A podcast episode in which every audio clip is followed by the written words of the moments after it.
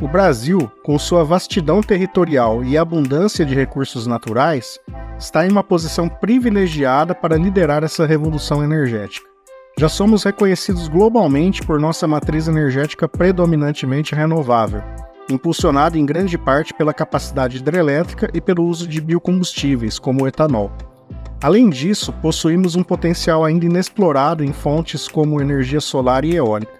A diversidade geográfica do Brasil permite que diversas regiões se especializem em distintas fontes de energia, enriquecendo ainda mais nossa matriz energética. No entanto, esse potencial traz consigo desafios consideráveis. Investimentos significativos em infraestrutura, pesquisa e desenvolvimento são cruciais. A transição energética vai além da mera substituição de fontes. É uma reestruturação de toda a cadeia produtiva, desde a geração até a distribuição e consumo.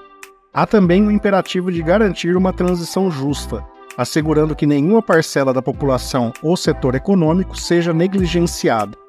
A transição deve ser um vetor de desenvolvimento e equidade, promovendo a redução de desigualdades.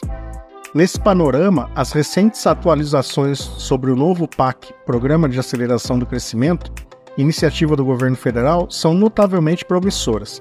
Esse programa coloca transição e segurança energética como eixos fundamentais, com um investimento previsto de 540 bilhões de reais. A estratégia busca harmonizar o crescimento econômico do Brasil com compromissos ambientais.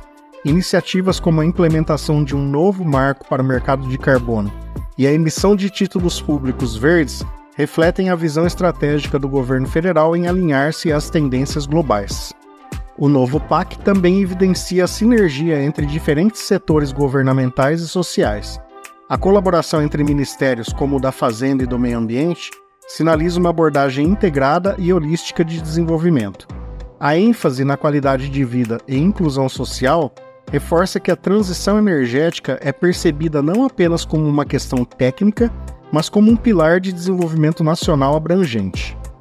Nesse sentido, acreditamos que a transição energética representa uma oportunidade sem precedentes para o Brasil, mas seu desenvolvimento vai exigir empenho da iniciativa privada e do governo, o país tem todos os ingredientes para ser protagonista nessa transformação global.